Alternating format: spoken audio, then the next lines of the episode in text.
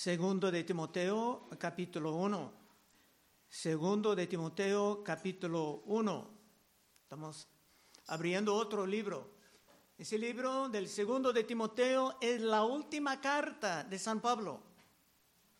Veremos que Pablo era muy cerca del fin de su vida. Se ha plantado iglesias en todos lados, pero después de su muerte la obra tenía que continuar. Los fuertes en la fe siempre están pensando en las generaciones del futuro. Por esto se quiere animar Timoteo a continuar como uno que es fuerte en la fe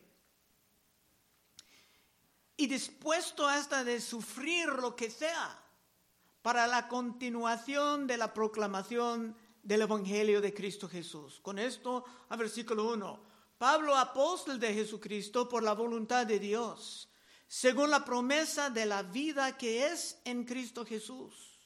A Timoteo, amado Hijo, gracias, misericordia y paz de Dios Padre y de Jesucristo nuestro Señor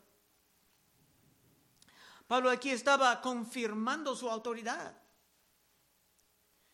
Vino en este capítulo no como con unas sugerencias de uno que estaba llegando al fin de su camino. Eso no, vino con instrucción y mandamientos de Dios, exhortaciones sumamente importantes para el futuro del reino y para el futuro del mundo.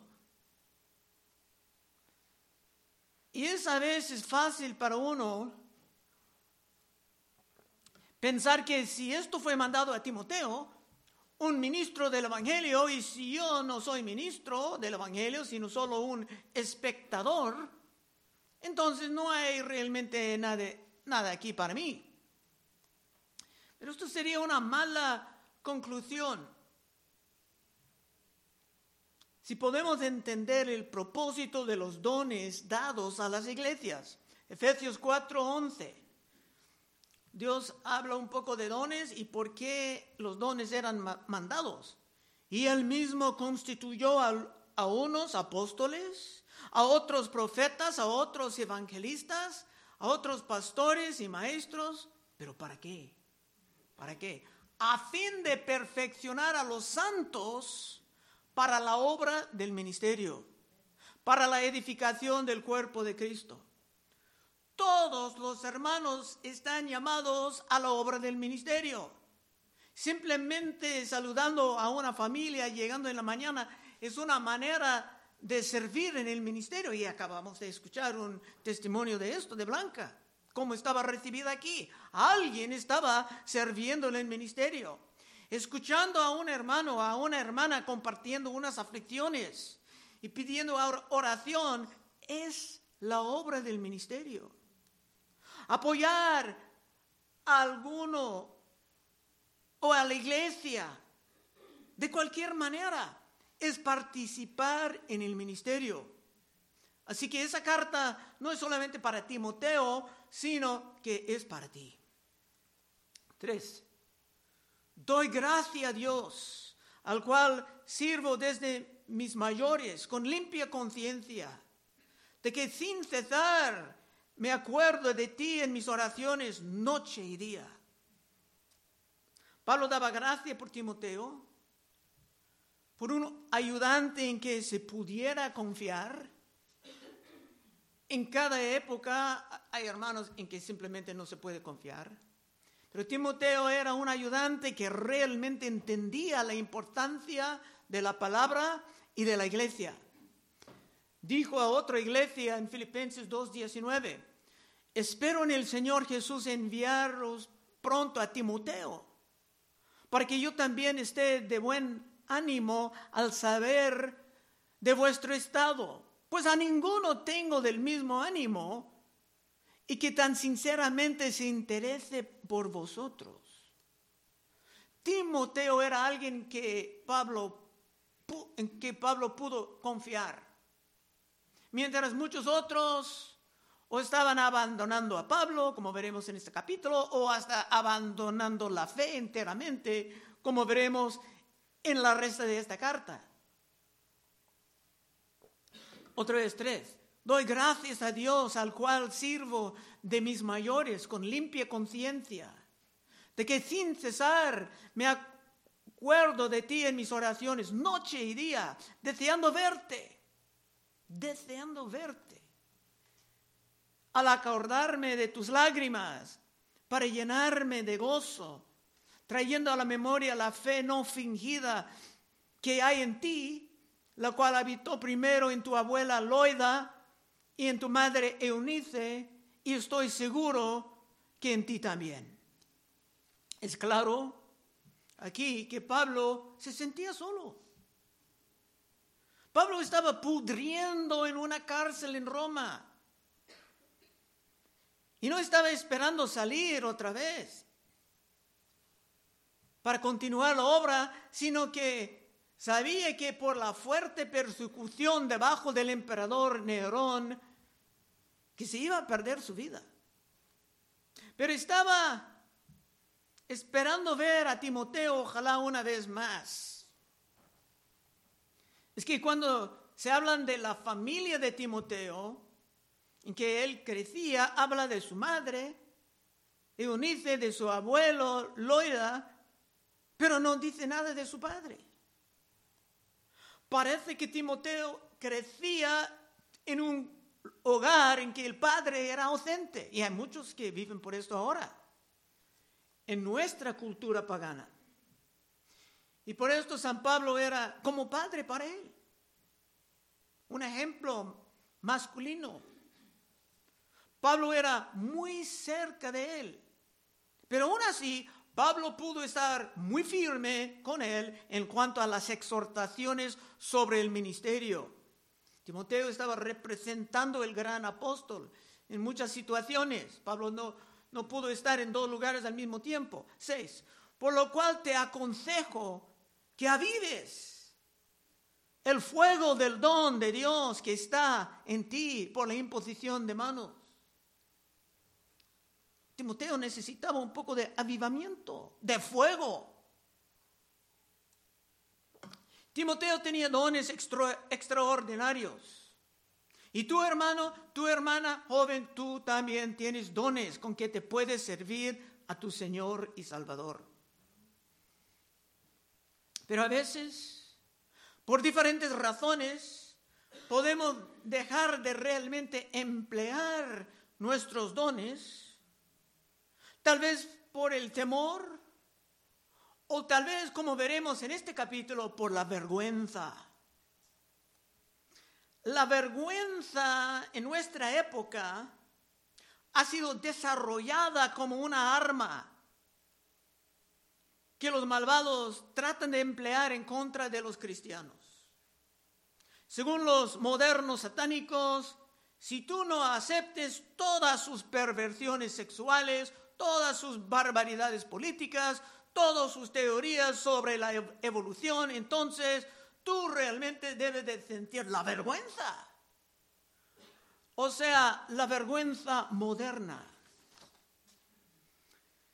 En la última década yo he escuchado testimonios de mujeres y hombres de que cuando estaban en la universidad estatal en este país,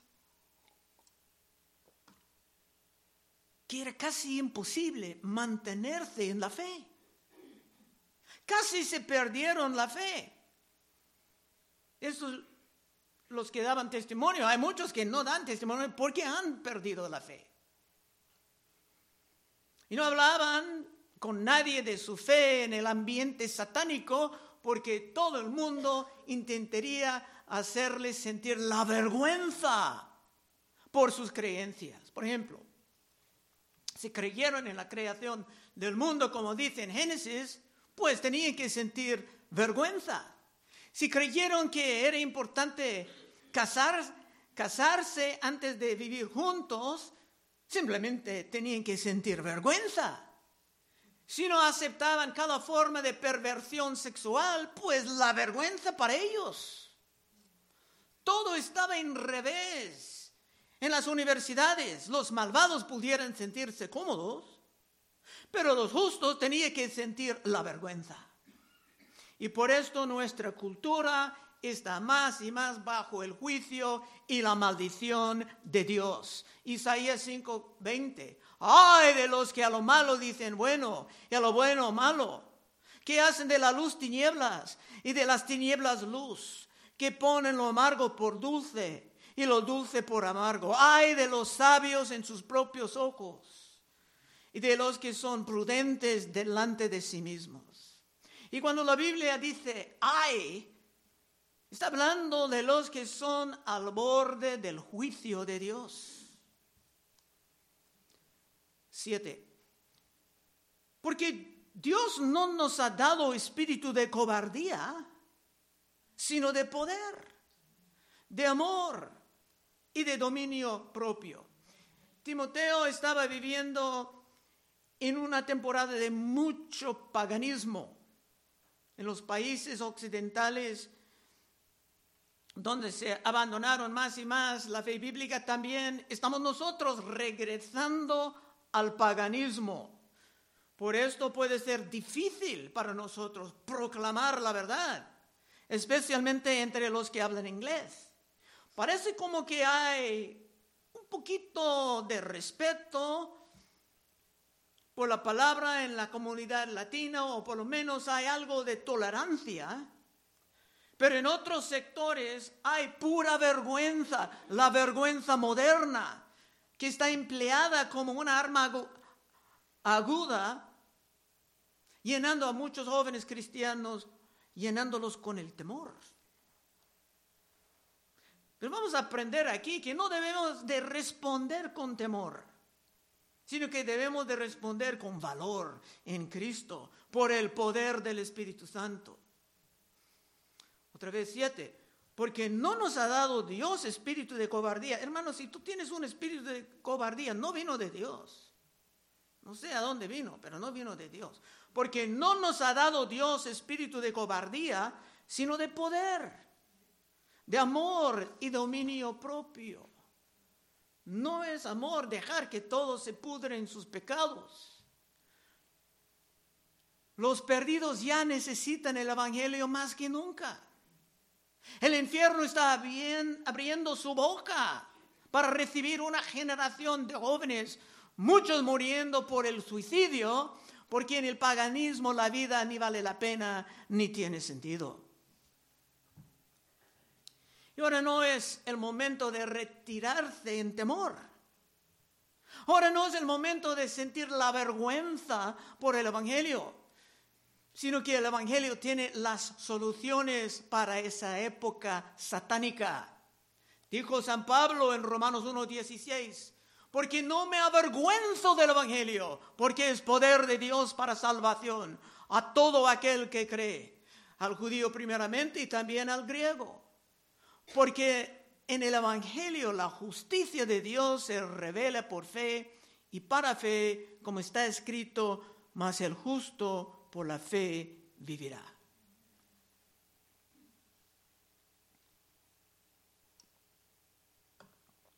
Nosotros somos la gente que tiene soluciones. Sería un pecado, una tragedia para nosotros callar bajo la presión por los golpes de la vergüenza moderna. Amén. Nosotros como Timoteo estamos llamados al valor en este pasaje. 8. Por tanto, no te avergüences de dar testimonio de nuestro Señor ni de mí, hablando de Pablo, preso suyo, sino participa de las aflicciones por el Evangelio, según el poder de Dios. Ahora estamos entrando en la realidad de la situación. Si no aceptas la vergüenza moderna, puede empezar a sufrir algo de la aflicción por el Evangelio. Pero eso no es nada nuevo. La fe cristiana siempre ha sido así. Y aunque los predicadores pudieran tal vez llenarte con mentiras, Cristo siempre era completamente honesto Lucas 9, 21. Pero Él les mandó a que nadie dijese en esto, encargándoselo rigurosamente y diciendo, es necesario que el Hijo del Hombre padezca muchas cosas y sea desechado por los ancianos, por los principales sacerdotes y por los escribas, y que sea muerto y resucite al tercer día. Y decía a todos, si alguno quiere venir en pos de mí, niégase a sí mismo. Tome su, su cruz de vez en cuando. No, tome su cruz cada día y sígame, porque todo el que quiere salvar su vida, la perderá. Y todo el que pierda su vida por causa de mí, ésta la salvará. Pues ¿qué aprovecha el hombre si gane todo el mundo y destruye o se pierde a sí mismo? Cuando vienen los tiempos difíciles, muchos pueden abandonar hasta la fe, tratando de guardar sus vidas. Pero esto no va a funcionar. Ocho. Por tanto, no te avergüenzas de dar testimonio de nuestro Señor, ni de mí, preso suyo, sino participa de las aflicciones por el Evangelio. Y como dije, eso no es una sugerencia. Según el poder de Dios, tú tienes el poder en tu pecho para aguantar. Quien nos salvó y nos y llamó con llamamiento santo, no conforme a nuestras obras, sino según el propósito suyo y la gracia que nos fue dada en Cristo Jesús antes de los tiempos de los siglos, pero que ahora ha sido manifestada por la aparición de nuestro Salvador Jesucristo, el cual quitó la muerte y sacó a luz la vida y la inmortalidad por el Evangelio. Un mensaje importante, del cual yo fui constituido predicador, apóstol, maestro de los gentiles. Hay algo muy bello en todo esto, pero también hay algo duro en todo esto. Viviendo en este mundo, estamos en un territorio que es básicamente hostil a nuestro mensaje. El mundo estaba en contra de Cristo y el mundo estará en contra de nosotros. Esta es la realidad.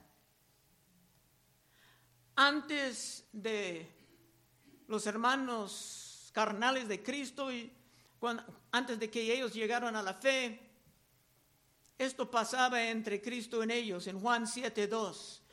Estaba cerca la fiesta de los judíos, de los tabernáculos. Y dijeron sus hermanos, sal de aquí, vete a Judá, para que también tus discípulos vean las obras que haces. Porque ninguno que procura darte a conocer hace algo en secreto. Si estas cosas haces, manifiéstate al mundo. Porque ni aún sus hermanos creían en él. Más tarde sí, pero en este momento no. Entonces Jesús le dijo, mi tiempo aún no ha llegado, mas vuestro tiempo siempre está presto. No puede el mundo aborrecer a vosotros, mas a mí me aborrece. ¿Pero por qué? Porque yo testifico de él que sus obras son malas. Cristo fue aborrecido y aún es aborrecido porque condena las obras del mundo como malas. Esto realmente no ha cambiado. Y cuando la gran mayoría de los hermanos no dicen nada, por el temor, por la vergüenza moderna, todo puede caer abajo aún con más rapidez, porque nosotros somos la luz. Pero hay muchos en nuestra época que odian la luz y aman las tinieblas. Juan 3:16, porque de tal manera amó Dios al mundo que ha dado a su Hijo unigénito para que todo aquel que en Él cree no se pierda, mas tenga vida eterna. Porque no envió Dios a su Hijo al mundo para condenar al mundo, el mundo ya estaba condenado, sino para que el, que el mundo sea salvo por Él. El que en Él cree no es condenado, pero el que no cree ya ha sido condenado porque no ha creído en el nombre del unigénito Hijo de Dios. Y esta es la condenación, que la luz vino al mundo y los hombres amaron más las tinieblas que la luz, porque sus obras eran malas. Habrá siempre conflicto si hablamos en contra de sus ídolos y de sus prácticas. El conflicto es inevitable. Pero ¿qué vas a hacer, hermano? ¿Vas a vivir como cobarde? ¿Copiado por la vergüenza moderna? ¿O vas a vivir en el poder del Espíritu Santo? Cuesta lo que cuesta. Porque hay implicaciones de que si nosotros andamos como los que se sientan vergüenza de Cristo, que Cristo en aquel día tendrá vergüenza de nosotros. Es algo espantoso, pero es mi obligación declarar esto a todos ustedes. Lucas 9:23. Y decía a todos, si alguno quiere ver en pos de mí, niégase a sí mismo. Toma su cruz cada día y sígame. Porque todo el que quiere salvar su vida la perderá. Y todo el que pierda su vida por causa de mí éste le salvará. Pues ¿qué aprovechará al hombre si gana todo el mundo y, y se destruye o se pierde a sí mismo? Ahora bien el punto. Porque el que se avergonzare de mí y de mis palabras de esta gente, de este se avergonzará el Hijo del Hombre cuando venga en su gloria en la del Padre y de los santos. Lo más natural es sentir vergüenza. En la noche en que Cristo estaba preparando para su muerte, en el huerto, los apóstoles, se fueron corriendo, Pedro lo negaba. Es difícil quedar con Cristo en el momento más difícil. Parece que estamos llamados a algo imposible. Y es imposible continuar en valor en nuestra propia fuerza. Pero no estamos llamados a triunfar en nuestra fuerza, sino en el poder del Espíritu Santo que hemos recibido como garantía de nuestra salvación. Ocho otra vez. Por tanto, no te avergüenzas de dar testimonio de nuestro Señor, ni de mí, preso suyo sino participa de las aflicciones por el Evangelio según el poder de Dios, quien nos salvó y llamó con llamamiento santo, no conforme a nuestras obras, no por mérito nuestro, puedo añadir, sino según el propósito suyo y la gracia que nos fue dada en Cristo Jesús antes de los tiempos de los siglos, pero ahora ha sido manifestada por la aparición de nuestro Salvador Jesucristo, el cual quitó la muerte. Quiere decir que para ti la muerte no tiene fuerza. Y sacó a la luz la vida y la inmortalidad por el Evangelio, del cual yo fui constituido predicador, apóstol, maestro de los gentiles. Pablo estaba diciendo todo esto para convencer a Timoteo que el Evangelio era sumamente importante. Fuimos salvados no por nuestras obras, no por mérito nuestro, sino por la gracia de Dios. Y tenemos el poder de triunfar en medio de todo conflicto. Pero imagínate a Timoteo compartiendo estas instrucciones que ha recibido de Pablo. Y si unos burladores preguntaban, pero ¿dónde está ese gran maestro que está guiándote? mientras Pablo estaba pudriendo en la cárcel, esperando su fin, su ejecución bajo el emperador romano. Sería muy fácil para Timoteo sentir un poco de vergüenza, como Pedro cuando negaba a Cristo en la noche antes de su muerte. 12. Por lo cual asimismo padezco esto, pero no me avergüenzo, porque yo sé a quién he creído y estoy seguro que es poderoso para guardar mi depósito para aquel día. Y hermano, cuando tú tienes muchos años caminando con el Señor, sirviendo al Señor, tú has visto tantas cosas que no pudieran ser coincidencias. Imposible. Que Dios está guiando por su providencia. Por eso Pablo dijo, yo sé a quién he creído. Y estoy seguro, no en dudas, seguro que es poderoso para guardar mi depósito para aquel día. Plantando muchas iglesias, San Pablo sufría y veremos más tarde que muchos hermanos le abandonaban. Pero San Pablo sabía que esto valía la pena. Otros, los débiles, simplemente van a esconderse, hundiéndose en la vergüenza. Todo valía la pena porque esta vida no es todo, hermanos, sino que hay una eternidad muy, pero muy larga que viene después. Romanos 8, 18. Pues tengo por cierto que las aflicciones del tiempo presente no son comparables con la gloria venidera que nosotros ha de manifestarse. Pablo estaba seguro de esto, era revelado a él por Cristo Jesús. Dice que subió al cielo y no pudo revelar lo que vio. Pero él tenía esa confianza para comunicarla a nosotros. Si uno tiene la fe verdadera, será firme durante todo, mientras los demás van a estar aplastados por la vergüenza. 13 retén la forma de las sanas palabras que de mí oíste en la fe y amor que es en Cristo Jesús.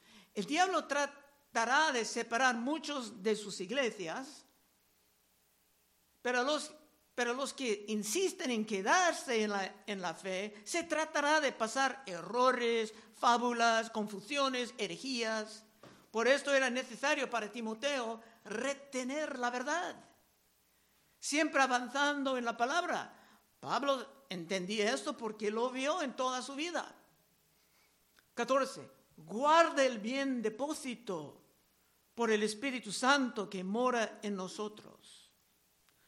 Dios ha depositado en ti, hermano, hermana, la fe, los dones, la luz. Pero hay que emplear todo esto para avanzar el reino o mucho de esto puede estar perdido. No olvides la conclusión de la parábola de las minas. 15. Ya sabes esto, que me abandonaron todos los que están en Asia, de los cuales son Figelo y Hermógenes. Asia era el lugar en que Pablo plantaba muchas iglesias dio su vida por estas iglesias. Pero una vez tomado como prisionero en Roma, en un ambiente de persecuciones, casi todas las iglesias respondieron en temor. Nosotros no sabemos nada de Pablo. Y abandonaron al gran apóstol. Última parte, 16. Tenga el Señor misericordia de la casa de Onesíforo ahora viene un héroe. Porque muchas veces me confortó. Y no se avergonzó de mis cadenas, sino que cuando estuve en Roma me buscó solícitamente y me halló. Imagínate ese hermano buscando a Pablo en Roma, donde estaba pudriendo en la cárcel con muchos criminales terribles. Y si tenía que preguntar la dirección a la cárcel, los demás pudieran preguntar, pero ¿quién tienes tú en la cárcel? Y se pudiera sentir vergüenza de ser amigo de San Pablo. Pero no, ese hermano precioso, este sabía que San Pablo era el gran apóstol del Señor, que sus cartas iban a impactar al mundo hasta el, el mundo llegara a su fin. Último verso 18. Concédale, concédale el Señor, que haya misericordia cerca del Señor en aquel día. ¿Cuánto nos ayudó en Éfeso? Tú lo sabes mejor. La familia de Onesíforo tenía el don de ayuda, de animar, de ayudar en el momento preciso, como vimos los que vienen en viernes, cuando David pasaba por sus peores momentos y había hermanos fieles siempre a su lado, mientras otros lo abandonaban. Conclusión. ¿Cómo estará para ti, hermano, hermana querida? Si vienen tiempos de más persecución, ¿vas a huir escondiéndote, callado en tu temor? ¿O vas a tomar tu lugar con Cristo, cuesta lo que cuesta? Esto siempre ha sido una pregunta relevante en la vida cristiana.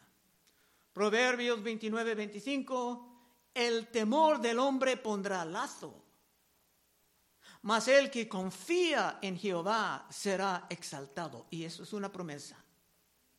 Es mejor que te decides ya, antes que vienen los tiempos duros.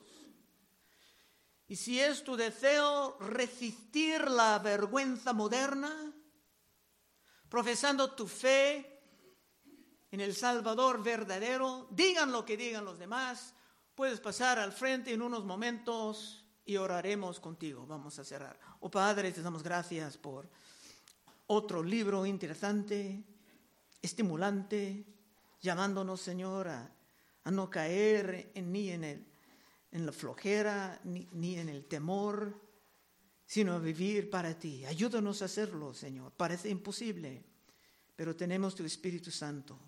Llénanos, Señor, con celos para tu reino. Pedimos en el nombre de Cristo. Amén.